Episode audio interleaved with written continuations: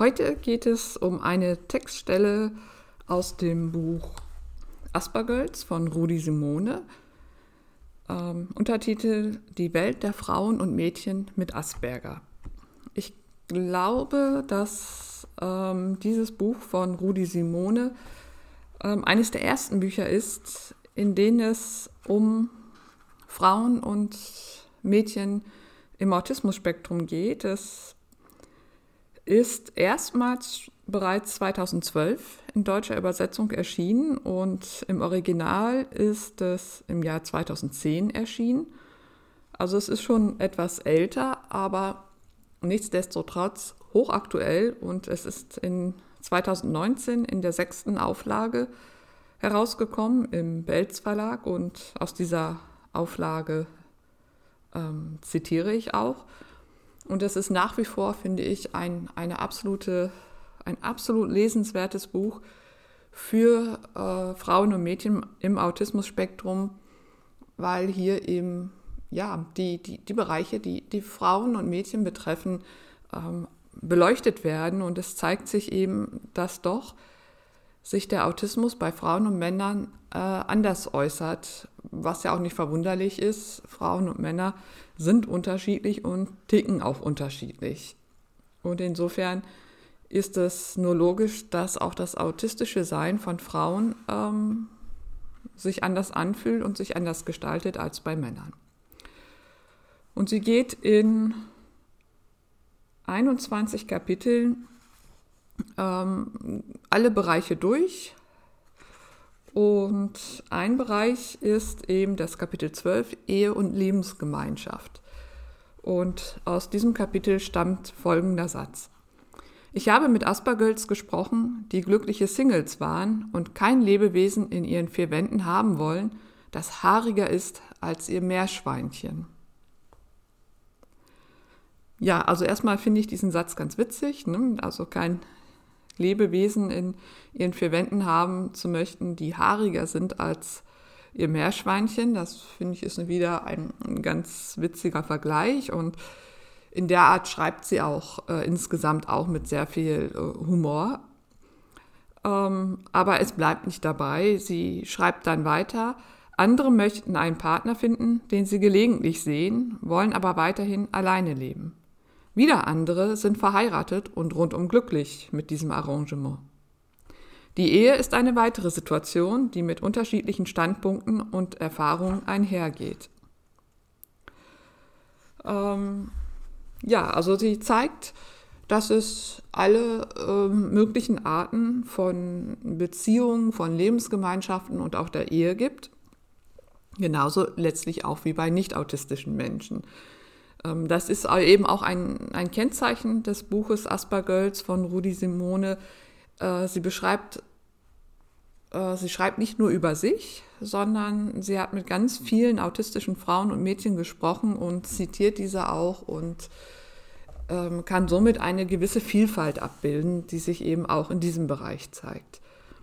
Ich selbst habe so bislang in meinen ähm, Podcast-Folgen und auch in meinen Büchern diesen Bereich der, der Partnerschaft oder der Liebesbeziehung äh, höchstens angeschnitten. Also in meinem Buch den äh, inneren Suizid überleben, da gibt es ein Kapitel über ähm, meine Ehe, aber die, das ist ganz kurz und ich gehe da auch nicht wirklich in Details äh, oder gehe auf Details ein. Das werde ich auch jetzt nicht machen.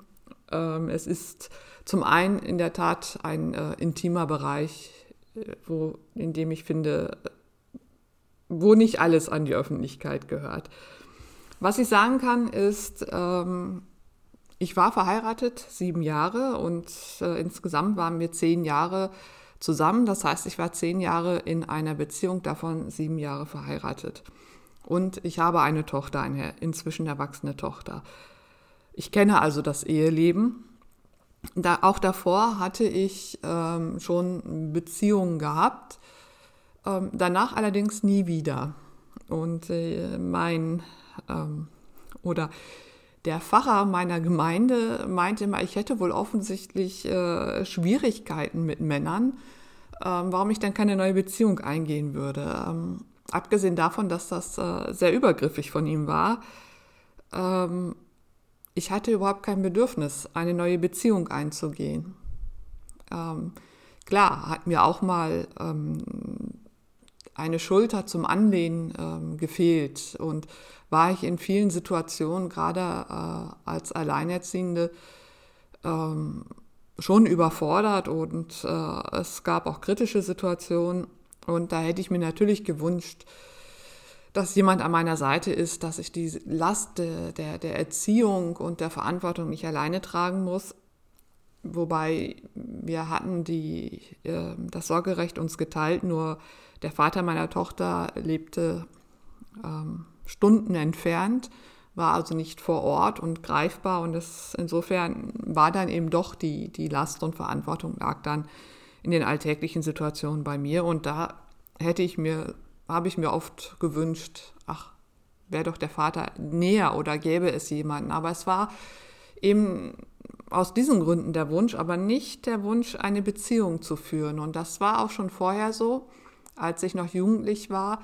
Jugendliche war, ich hatte wenige Beziehungen vorher und ich bin die im Grunde genommen auch nur eingegangen, weil das erwartet wurde. Ich bin ja in einer kleinen Stadt, einem Dorf eigentlich groß geworden und immer, wenn dann die Familie zu Geburtstagen und dergleichen zusammenkam, dann wurde mir ab einem gewissen Alter die Frage gestellt, ne, was ist denn mit dir los? Warum bist denn du allein? Warum hast denn du keinen Partner? So, damit war schon mal klar, es lag an mir und eigentlich müsste ich einen Partner haben. So, und nun wollte dann der äh, leider meist äh, doch schon gut angetrunkene oder auch sagen wir es klar besoffene Mann ne, nicht Frauen, Mann von mir wissen, was mit mir denn wohl ähm, falsch ist. Und dann wurde ich auch noch berührt dabei. Also es, auch das wahnsinnig übergriffig und ich wusste mich da nie zu wehren. Und es wird einem dann auch eingeredet, so, ja, ey, bei dir stimmt was nicht, du musst jetzt eigentlich einen Freund haben und ab einem gewissen Alter dann auch mal heiraten. Als ich dann studierte und immer noch keinen Freund hatte, oder noch nicht wieder einen Freund hatte, fragte meine Mutter mich irgendwann mal ganz entsetzt, du bist doch nicht etwa lesbisch, oder? Ah, es lag also wieder an mir, dass, dass es keinen Mann an meiner Seite gab. Ähm, okay, ich konnte sie da beruhigen, obwohl heute denke ich, oh, vielleicht hätte ich sie auch einfach, hätte ich auch mal sagen sollen, ja, bin ich, um mal zu schauen, wie die Reaktion dann gewesen wäre. Äh, aber es ist so, dass ich mir eine Partnerschaft nicht wirklich vorstellen kann. Äh, weder mit einer Frau noch mit einem Mann. Und äh, Rudi Simone beschreibt vorher auch, wie das äh, Zuhause für Frauen und Mädchen ein, ein Refugium ist. Ähm, und meine Wohnung ist ja auch mein, meine Burg, meine Sicherheit, mein Schloss. Meine Wohnung habe ich mir so eingerichtet, dass ich mich wohlfühle und da möchte ich auch gar keinen keine Partnerin und auch keinen Partner drin haben. Also das würde mir unglaublich schwer fallen, mit jemandem wieder zusammenzuleben. Ähm, das hängt sicherlich auch mit dem ähm, Alter inzwischen zusammen und eben auch mit der langen Zeit, die ich ja nun schon alleine lebe, beziehungsweise mit meiner Tochter zusammengelebt habe. Und meine Tochter ist die einzige, ähm, die bei mir übernachten kann und auch Tage bleiben kann, ähm, die mir nicht auf den Keks geht. Oder ne, das, ist, das ist eine andere Beziehung. Ähm, auch dazu wird es nochmal eine Folge geben im Rahmen dieses Adventskalenders. Aber ein Mann oder eine Frau, nein. Ähm, ich spüre da auch überhaupt kein, kein Bedürfnis. Ich würde mich sozusagen als in der Beziehung als asexuell bezeichnen. Ähm, und ich glaube auch, es, ja, es äh, hängt eben auch damit zusammen, dass die sozialen Kontakte eben anstrengend sind und ich da auch meine Rückzugsräume brauche. Und ich würde sagen, wenn ich auf die Beziehung mit dem Vater meiner Tochter zurückblicke, äh, es waren zehn äh, spannende Jahre auf jeden Fall. Und ich war auch nicht unglücklich in der Beziehung. Also ne, es gab äh, viele schöne, tolle Momente, äh, gute Zeiten und es gab eben auch schlechtere Zeiten und irgendwann kam es eben auch zur Trennung, wie das halt so ist. aber ich kann jetzt nicht im Nachhinein sagen, dass es zehn schreckliche verlorene Jahre waren. Im Gegenteil, verloren sowieso nicht, ähm, weil es unsere Tochter gibt, äh, die ein absolutes Wunschkind war. Und insofern, ähm, aber weiß ich äh, eben auch, wie sich das anfühlt, in einer Beziehung zu leben. Und ich kann heute nur sagen, nein, das, das möchte ich einfach nicht mehr. Und gerade jetzt, wo ich auch mein autistisches Sein verstehe und wie ich in der gestrigen Folge eben auch ähm, sagte, so am Anfang einer der Freundschaft stehe mit meinem Sein, mit meinem Ich, ähm, hat, daneben gar, hat daneben eine Beziehung keinen Platz. Schon soziale Kontakte und auch Freundschaften, ganz wenige, aber eine, eine richtige Beziehung, also eine feste Beziehung oder auch Liebesbeziehung, nein, da gibt es keinen Platz und auch kein Bedürfnis für. Ja, das soll auch reichen äh, zu dem Bereich, zu dem Thema Ehe und Lebensgemeinschaft. Ähm, ja, ich, ich denke, das ist bei nicht autistischen Menschen auch nicht, nicht anders. Ähm, wir leben halt nur in einer Gesellschaft, in der es irgendwo erwartet wird und es der normale Lauf der, der, der des Lebens ist, dass irgendwann äh, Frau und Mann oder gleichgeschlechtliche Menschen zueinander finden und eine ähm, intime Beziehung eingehen.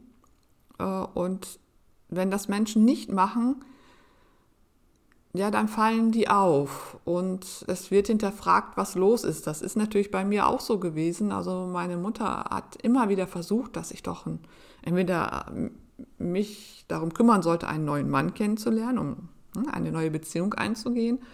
Oder, ne, wenn es denn sein muss, auch mit dem Ex-Mann wieder eine Beziehung einzugehen. Und auch ähm, die, ich habe mal ähm, die ersten Jahre als nach der Trennung in, einer, in einem Haus mit einer engen Wohngemeinschaft gelebt und die Nachbarn, die mir absolut wohlgesonnen waren. Aber auch da kam immer wieder die Frage, Mensch, Steffi, du musst auch mal rausgehen. Du kannst nicht hier im Garten mit uns Alten sitzen, sondern musst rausgehen, ne, damit du auch mal jemanden kennenlernst. Hier kommt der Mann nicht hin. Ne? Also da musst du schon aktiv werden, aber das wollte ich ja gar nicht. Also es war immer mal wieder Thema oder ich erinnere mich, das fällt mir jetzt gerade ein, ähm, an meiner ersten Stelle, Kollegiumsgrillen und neben mir saß ein Kollege, der in einer Beziehung war und, und dann zu mir sagte, Mensch Steffi, lass doch mal deine Haare lang wachsen, dann hast du auch mehr Erfolg bei Männern. Ne? Du bist doch ganz nett, aber die Haare, die müsstest du schon länger wachsen lassen. Ui, also wieder, ne? Die, diese, dieses Fragen dahinter, warum bist denn du allein? Und wieder, auch da, die Schuld liegt bei dir. Ne? Du musst die Haare länger wachsen lassen. Also ich hatte immer kurze Haare. Und das geht natürlich nicht. Als Frau ne, muss man lange Haare haben.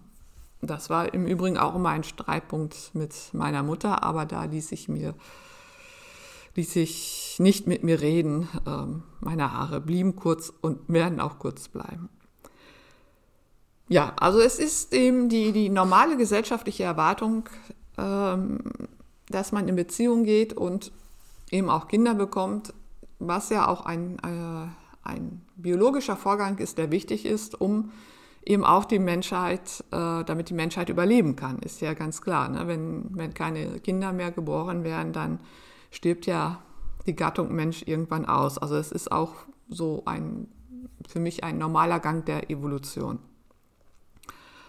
Okay, das soll für heute reichen. Ich schaue mal gerade, womit es morgen weitergeht.